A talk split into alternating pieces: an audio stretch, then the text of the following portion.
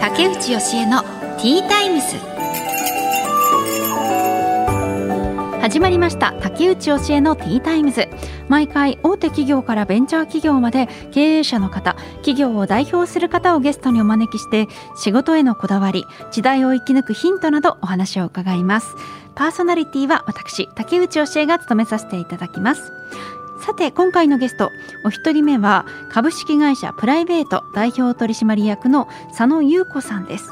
一級建築士で建築の設計管理の会社をされている方です。久しぶりの女性そしてお母さんでもあるということで私とも年齢結構近いのかな。はい楽しみです。そしてお二人目がプルミエデンタルオフィスの関口明院長です。東京都日野市にある歯医者さんです。この後たっぷりお話を伺います。最後までどうぞよろしくお願いします。竹内義恵のティータイムス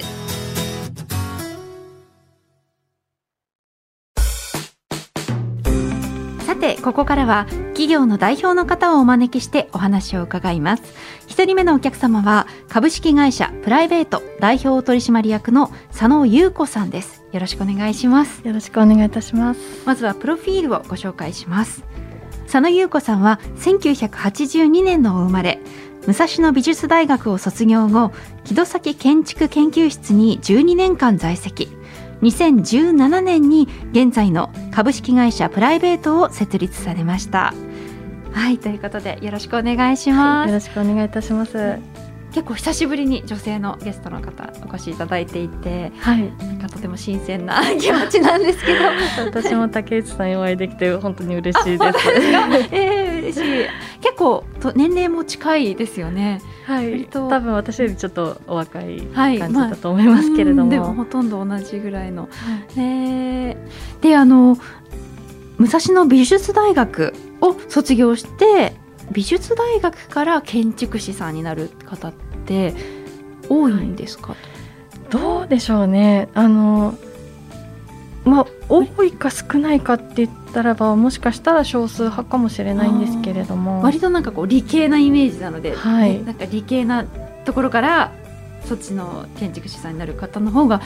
多そうですよね。そうですね。多分数としてはそっちの方が多いと思います。えなぜなろうと思われたんですか、はい、あのやっぱりちょっと小さい頃から、まあ、多分家だとかそういったものに興味はあったようで、うん、あの子供の頃あまり自分では覚えてないんですけれどもちょっとお家を作る人になりたいって言ってたみたいなんですね。まあ、ちょっと小さい頃の夏休みだとかゴールデンウィークとか、うん、そういった時にちょっと祖父の別荘に滞在してることが多かったんですけども、うんうん、その時にこう周りの家を見たりとか、まあ、新しい家ができたら見に行ったりとか、うん、そういったことがかなり好きで、えー、小さい頃、はい、あそうそう私はそういうのなかったから 好き好きだったんですね。そうですね、あとはあのもうあのマンションのチラシとかたくさん入ってくるんですけど、うん、それをこう取っといてって言って、一個一個見てなんていうかもし自分がここに住んだらとかってこう空想を膨らませるのが結構好きでした。えー、何がいいんですかね。その図面あのあれですよね。図面っていうかそのなななんなんていうんだろう。あれ。あの間取り図間取り図。間取り図。間取り図を見るってことですよ、ね、そうですね。なんか間取り図なんかチラシの間取り図を見てなんかいろいろ なんか空想するのが好きでした。へ間取り図好きな人ってでもいますよね。うん、間取り図好きな人多い、うん、多い印象はあるんですあじゃあそれ小さい頃から好きで割とじゃあもうその頃から建築士になりたいなって思いがこうずっと持っていたんですか、えっと、そこまで具体的には思ってなかったんですけれども、まあ、あの高校の時にこう進路を決める時にやっぱこう美術大学へ、まあ、行きたいと思ってたんです、うんはい、でそれは美術大学に行きたいと思ったというよりは、うん、そのまあ美大受験予備校に行ってみてそこがすごく面白かったんですよね。あのまあ、自分の通ってた高校ともかなりギャップがありましたし、うん、みんなおのおの個性的な考えをしていてそれを認められるというかあのなんかすごくその感じが新鮮で、うん、美術大学のその塾みたいなのがあるんですね。ありますね。どういうことを勉強するんですか？はい、あの絵を描いたりデッサンとか、そうですね。普通に鉛筆だったり木炭だったりするんですけれども、うん、一般的にデッサンとあと立体構成ってまあなんか紙とか画用紙とかで、なんか立体物を作ったりとか、そういったものプラスあとちょっとこう英語,、英語国語算数、はい、数学あえー、でも楽しそう。私も別にうまくはないですけどそういうの好きではあるのでそういう、はい、なんていうかアートっていうか、はい、はい、楽しそうですね。でしかも美術大学に通ってる方って確かに個性的な人も多い印象が勝手ながらあります、はい、多分そうだと思いますすごい色の髪だなみたいな人が中にいたりとか。ちょっとこう他の人とは違うセンスを持ってる方が意外と多いのかなって。そうですね、あのそこがやっぱりちょっと自分の通ってた高校とはかなりギャップがありまして。でもそうですね。その結局個性的なことをやっていても、あのみんながそれをなんか認める社会みたいなそういう雰囲気があって、はい、その自由さが割と心地よかったです。へその大学に入って、はい、でその後その木戸崎建築研究室に行かれた、はい、そうですね。一旦あのえっ、ー、とアルバイト大学生の時代に木戸崎さんのところでアルバイトをさせてもらってたんですけれども、まあ、就職としてはあの初めあの商業建築をやっている、まあ、内装だとかをメインにやっている会社に1年在籍しまして、でそこを退職してからあの木戸崎建築研究室に行ったという流れになります。木戸崎建築研究室っていうのは、はい、有名ななんか賞とかもねあの結構受賞されてるのかなってこう、ネットで調べて思ったんですけど、ね、あの雑誌とかにも取り上げられていることが多くて、うん、そうですね。あの木戸崎さんの作品はあの、はい、いくつも賞をあの受賞しているというようなそんな形のでも佐野さんもここちらに在籍されてる時に建てたものが受賞されてますよね。あそうですね。あの八ヶ岳の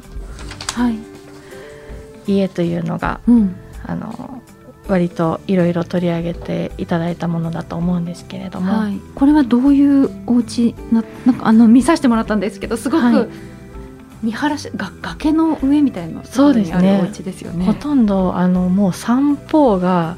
もう眺めが良くてですね結構山の上に立っているんですけれどもかなり見晴らしが良くて、うん、あの八ヶ岳も一望できるようなそんな素晴らしい敷地でありました。それはどういうことをイメージして作るんですか？どういう家になるといいなと思ってこうデザインするんですか？そうですね、まあ、その時はやはりあの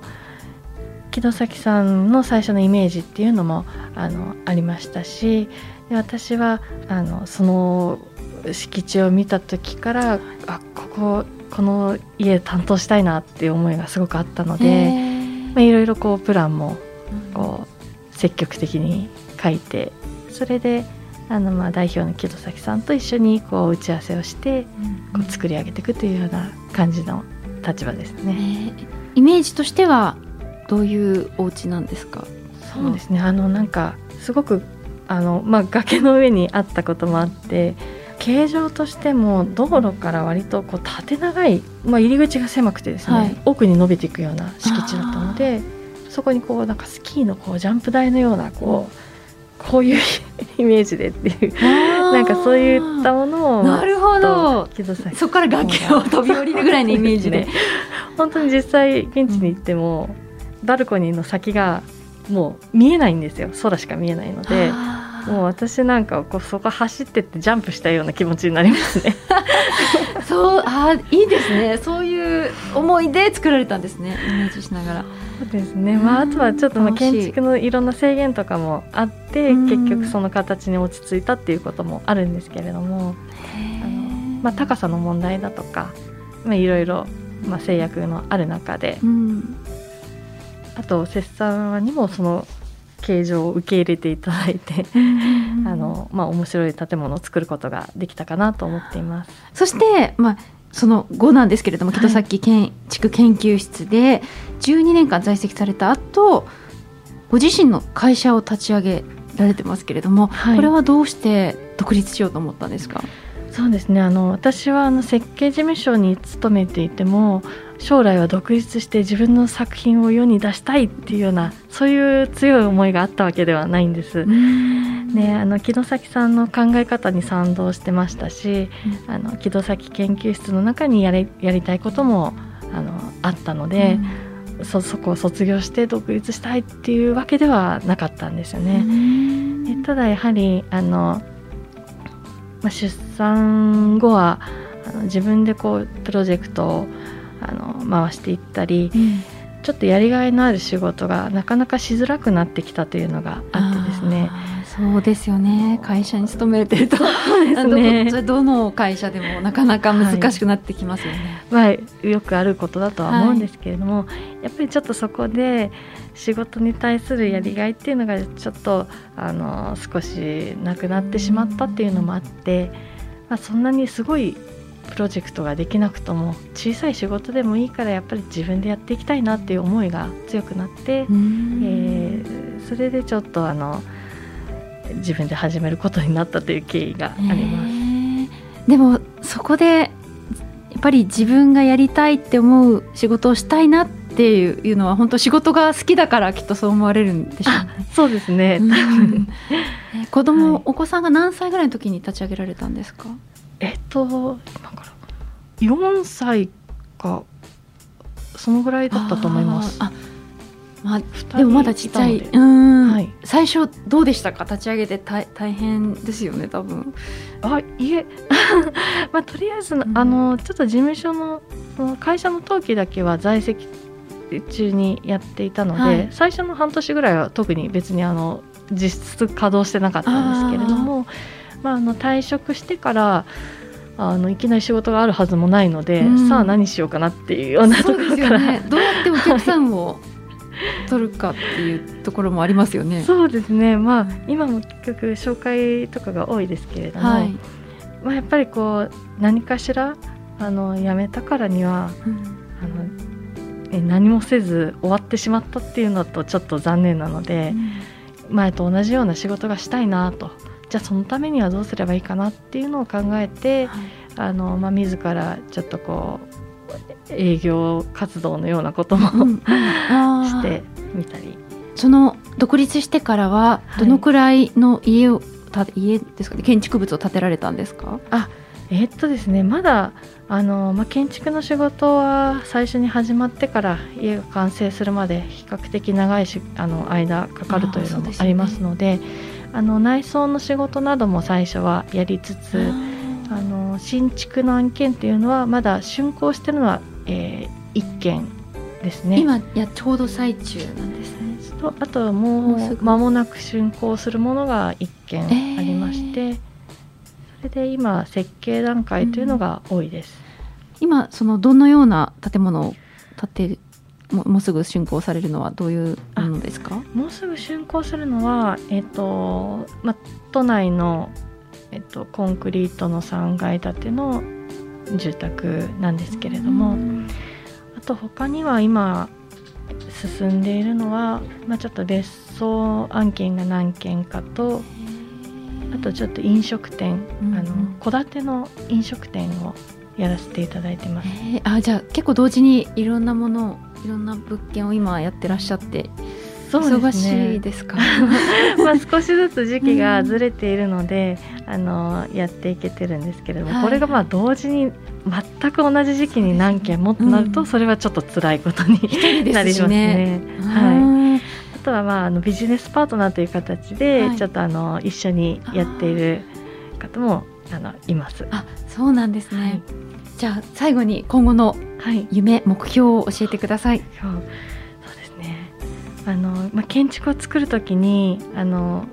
お施主様と設計者と施工者のその3者が一体となって同じ方向を向いているとやっぱり良い建築が生まれると思っています。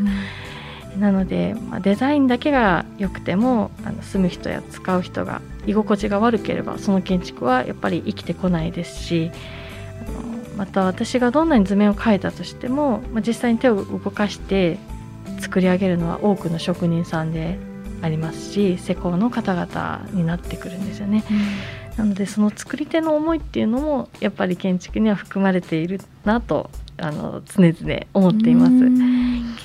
まあ、大学の頃にあの建築学科の学生っていうのはやっぱ実際の作品を作れないなといつも思ってまして、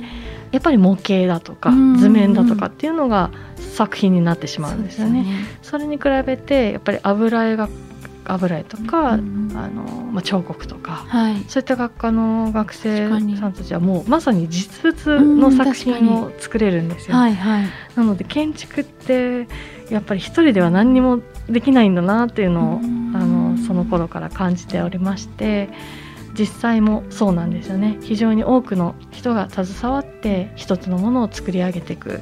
のでやはりそのプロセスは大切にしたいなというふうに思っています。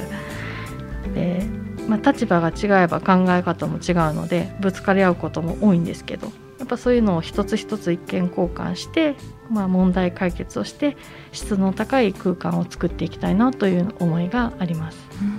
うん、あとはそうですね同じ敷地っていうのは2つとしてないので、うん、まあ、必ずその立地に適した形状や計画があるはずだと思っております。おせっ様と一緒にそういって夢を膨らませながら計画するのはあの一番楽しいことですし完成した時だけでなくその後も喜んで使っていただけてるとあの知った時が一番嬉しいなと思います。はい、ありがとうございます。なんかあのすごい丁寧めちゃくちゃ綺麗な字であの下書きの人がアンケートを書いてくださっていて すごく丁寧な方なんだなって思いました。でもなんか質問が本当、はい、あの予定通りではなくてごめんなさい、はい、大丈夫でしたか？あの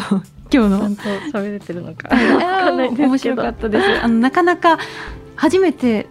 だと思うので建築士の方の、はい、はい、お話を伺うのもあこういう世界なんだっていうのが分かって、ね、はいすごく個人的にはすごく興味深かった 私もあんまりいろんな世界を知ってるわけではないかと思うので、まあ、なんともあの狭い世界で生きてるかなと思うんですけど。面白かったです。ありがとうございます。ありがとうございました。ということで一人目のお客様は株式会社プライベート代表取締役の佐野優子さんにお話を伺いました。ありがとうございました。ありがとうございました。竹内義恵のティータイムス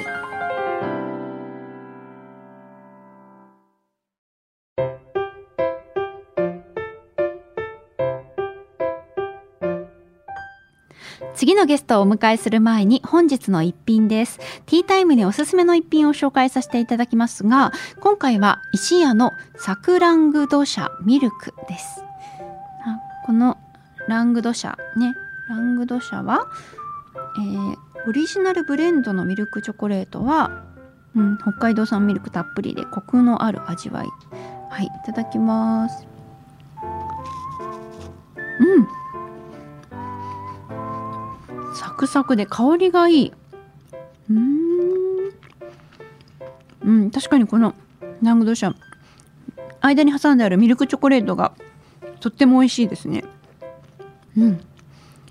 最近あのこの間又吉さんピースの又吉さんの YouTube 紹介させてもらったんですけどあの今また今度私がハマってるのがあのここの番組のディレクターさんや作家さんがおすすめしてくれた岡田敏夫さんの YouTube なんですね。皆さんご存知ですかね？私あのちょっと前から YouTube でこう上がってはきてたんですねおすすめ動画にやっぱりアクセス数が高いからなのかおすすめとはされてたんですけどちょっと身元がわからない あのおじさまだったので いやいやと思って見てなかったんですがあのああの方のことかと思ってあこれはちょっと見なきゃなっていうので最近見始めてそしたらちょっと予想外にすごい方で本当に話のバリエーションが広すぎてびっくりしましたね。で中でもやっぱり多分皆さん岡田敏夫好きになる方の入り口的なものなのかなジブリの分析がすごくてこんなにジブリって深かったんだっていうのが分かりましたね。まず一番最初に見たのは「蛍の墓」「蛍の墓」の分析。はあ、これはなんかね分析を聞いててもちょっと涙しちゃうそして少しこう旋律を覚えるなんか恐ろしさもあったりしてあこんな話だったんで絵のところどころになんかこうの描写まで注目されてるんですね。うん、この時のこの男の子の心境は実は悲しいだけではなくなんか人間の心を失っている目なんだとかそうなんだとかねちょっとこういや面白かった。あと「千と千尋の神隠し」の見方ももう全然変わりました。あの皆さんちょっと思ったことないですか？あの冒頭でお母さんが千尋に対してなんか冷たいなーって子供心にでも感じたことないですか？その理由が分かりました。ぜひ気になる方は 岡田敏夫さんの YouTube 見てみてください。あのね無料なんですよね。無料で有料のコンテンツもあるけど無料でもものすごい深くまで教えてくれるのでお得です。うん、YouTube やっぱすごいなって思いました。あとなんかこう人生相談みたいなのもやっててなんかこの人本当に何なんだろうって 思いながらすごい幅広いです。はい。ということで。さあこの後お招きするゲストはプルミエデンタルオフィス関口明院長です。この後たっぷりお話を伺います。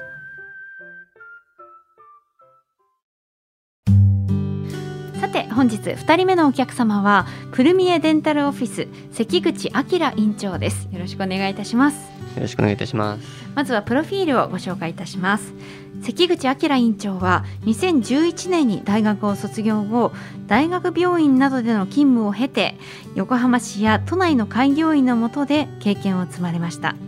そして2020年東京都日野市の豊田駅から歩いて5分の場所にくるみえデンタルオフィスを開院されました。はいということでよろしくお願いします。はい、ます。あの目元がすごく大きいですね。そ目が大きいって言われますか？よく言われます。よく言われますよね、はい、えー、整ったお顔立ちで。であの病院は日野市豊田駅にあるんですね、はい、豊田駅近くにあるんですね。はい、そうです。うん、日野市ってどういう場所なんですか？まあ今も立川に立川市に住んでるんですけど、日野市はそこまで行ったことはなかったんですけど、はい。まあそのそうですね、そのまあ豊田駅の周りは、まあ最初開業する前にちょっと行ってみて、うん、まあ駅の前に大きいイオンモールがあったりとか、うん、まあ大きいマンションがあったりとかで、結構そのファミリー層っていうかが多いなと思ったんで。まあ、そこで開業したいなっていう、はい、思って。東京都だけど割とそのイオンモールがあったりとか結構郊外のような感じの雰囲気なんですかね。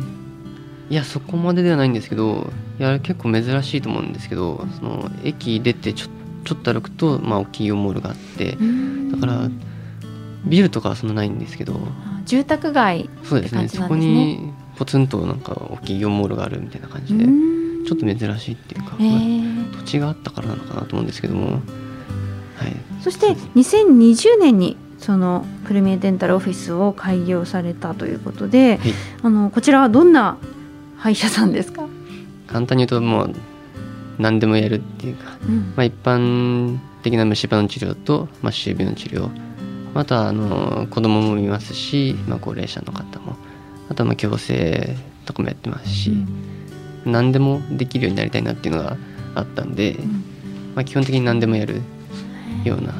こですね。えなんでこう何でもやれるような歯医者さんにしたいなっていうふうに思ったんですか、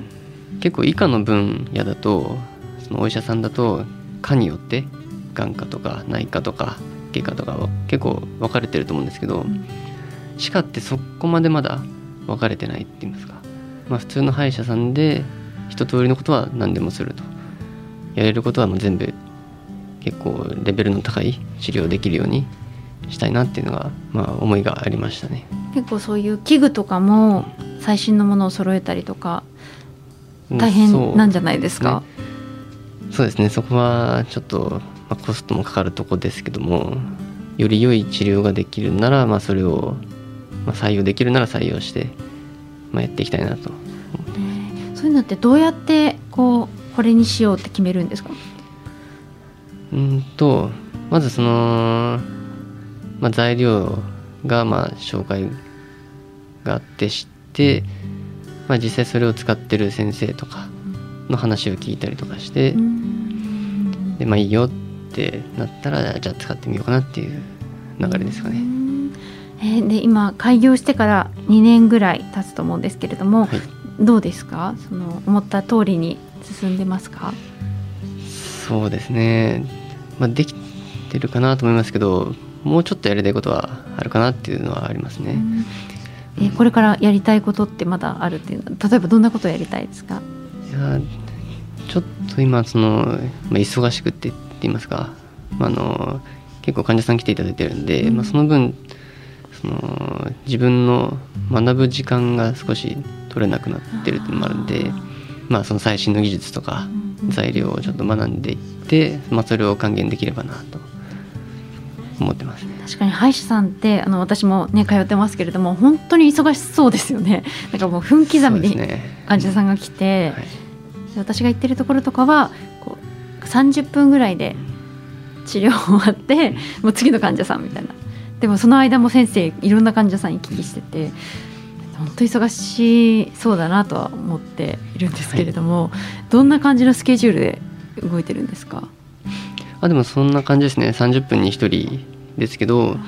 その歯科衛生士さんがそのクリーニングとかしてる患者さんもちょっと、まあ、見に行ったりとかもするので、うん、まあ、30分で、まあ、治療は1人だけど見に行くのは3人とか4人とか見たりとかはするんで。この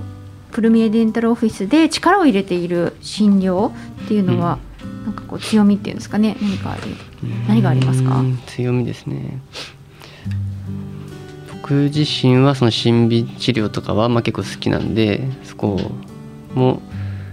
まあ強く押していきたいなとありますけど。審美治療って美白ですか？歯の美白。も含まれるのかな。矯正とかなんですか？矯正もそうですね。矯正もでもあでも矯正は専門の先生が見ていただいたりしてるんであとはやっぱりそのよく言うそのセラミックとかその白い詰め物とかかぶせ物とか、うん、ただ入れるだけとかじゃなくて、はい、その周りの歯とのバランスとかあと噛み合わせ見たりとか、うん、うん、まあ、いろんなところを見てっていうんですかね。だから、うん、なるべく調和してでかつやっぱり自然にあのかぶせ物入れてるって分かんないような自然な天然の葉みたいなのを、まあ、入れられるように。それを神秘治療っていうんですね、そうですよね、まあ、ホワイトニングとかもありますけど、まあ、結構そういうのも含めて、まあ、神秘治療っていうんですかね。うん、なんかあのインスタグラムとかもやってらっしゃって、はい、あの歯の写真がいっぱいアップされてるんですけど結構こう、歯医者さんでそれやってる方珍しいあのインスタグラムって結構その美容系なお医者さんは割と積極的にやってるイメージなんですけど、それはなんでやろうと思われたんですか？なんですかね。きっかけはちょっと覚えてないんですけど、まあ、僕がインスタグラムで見たからかな。で試しにやってみようと思ったのが一回きっかけですかね。であれも結構世界中の人も見れるっていうか、はいはい。うん、結構だから海外の方とかがあの、まあ、いいねしてくれたりとか、まあ、見てくれてるんだなってももう一回投稿して分かって、はい、それでまあちょっとあやり続けてみようかなっていう、うん、結構日本の先生もたまに全然知らない先生が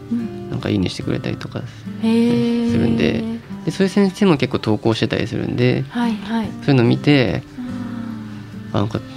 なんだろうこの治療法みたいな。あそういうのもあるんですね、なんだろうこの治療法っていうのが。ううんえー、まだその知らないこともあるんですね。そう、ねはい、いうのでちょっと自分で調べたりとか。はいはい。うん、えー、あとあの、歯の神経を残すっていうのもこだわってらっしゃるっていうふうに伺ったんですけど。そうですね。あの虫歯が大きいと結構神経取るとかよく、まあ、聞くと思うんですけど、今はそのそういう歯でも神経残せたりするんですよ。だから、まあ、そっちの方がその、まあ、メリットが多いっていうか、うん、うん、えなんでですか？そのやっぱり神経取ると歯が少しまあ弱くなるって言いますか、ね、あの抜歯になる確率が上がっちゃうんですね。将来的に。はい、なんでまあ神経残しといた方が、まあ、やっぱり抜歯になるリスクは結構避けられる。であとまあ神経取るとあの何回も治療通わないといけなかったりとかするんで、うん、そういう治療回数とかもまあ減らしたりとか。えー、ちょっとそれもっと早く知りたかったです 私もいくつか神経なくなっちゃってますけど、うん、そうですね。はい。じゃこれからはそういうふうになっていくんですね。うん。確かにね、ね、あの神経取っちゃうとその結局菌が入ったりしますもんね。そのかぶせ物の間とかから。うん、であの病院あ待合室とか診療室が広くてベビーカーや車椅子でも入れるようになっていると。はいそうです、うん、結構そういうバリアフリーも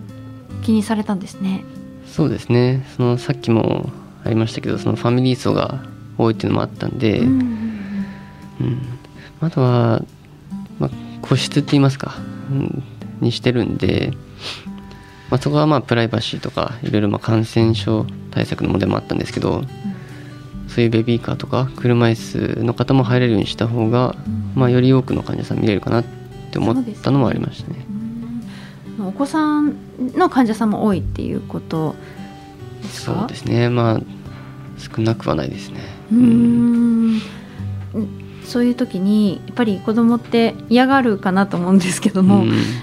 何かこう心がけてることとかってあったりするんですか？対対応で。どうかな。まあ嫌がる子は、まあ、ちょっとずつ鳴らすところからやろうとは思ってますけどうん、あんまりその押さえつけてやるとかはやりたくないんで歯医者さんにまあ慣れてもらうところから。はい。うん、でも小さくても赤ちゃんはそんなにあのあまりないですよね虫歯の治療とかはね。うん、ない、ね、何歳ぐらいから？あでもいや患者さんでその来るのは結構1歳児とかでもたまにいますけどね。その親御さんがちょっと気になって見てほしいとか、うんうん、でも大体幼稚園とか3歳以降とかが多いですかね。やっぱり、うん、ある程度コミュニケーションが取れてじゃああの最後に今後実現したい夢を教えてください、はい、理想はやっぱり何でも治せる歯医者さんっていうか、うん、していけたらいいなっていうのは思ってますね。うん、そうですね。はい、ありがとうございました。はい、ということで、プレミエデンタルオフィス関口明院長にお話を伺いました。ありがとうございました。はい、ありがとうございました。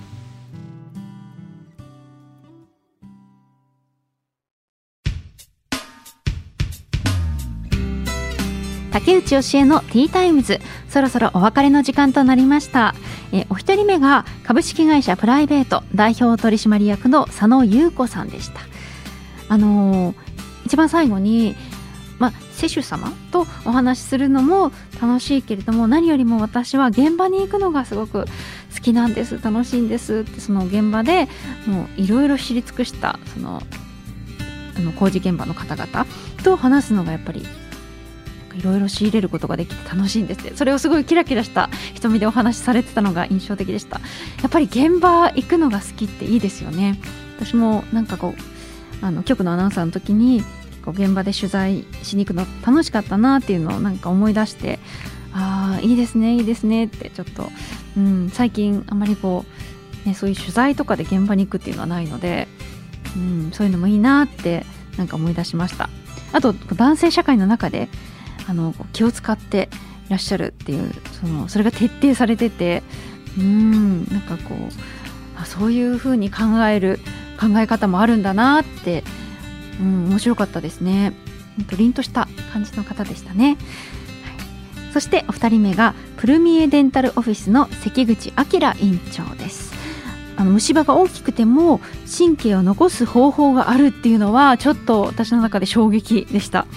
そうだったんだ。ちょっとその治療法を知ってる知ってればもしかしたらはいまだ無事だった神経もあったなと思ってちょっと悔しくなりましたね。うんやっぱり歯医者さんどんな歯医者さんと出会うのかってすごく大事ですよね、はい、さあということで竹内教えのティータイムズお時間となりました。お相手は竹内教えでした。また次回お話ししましょう。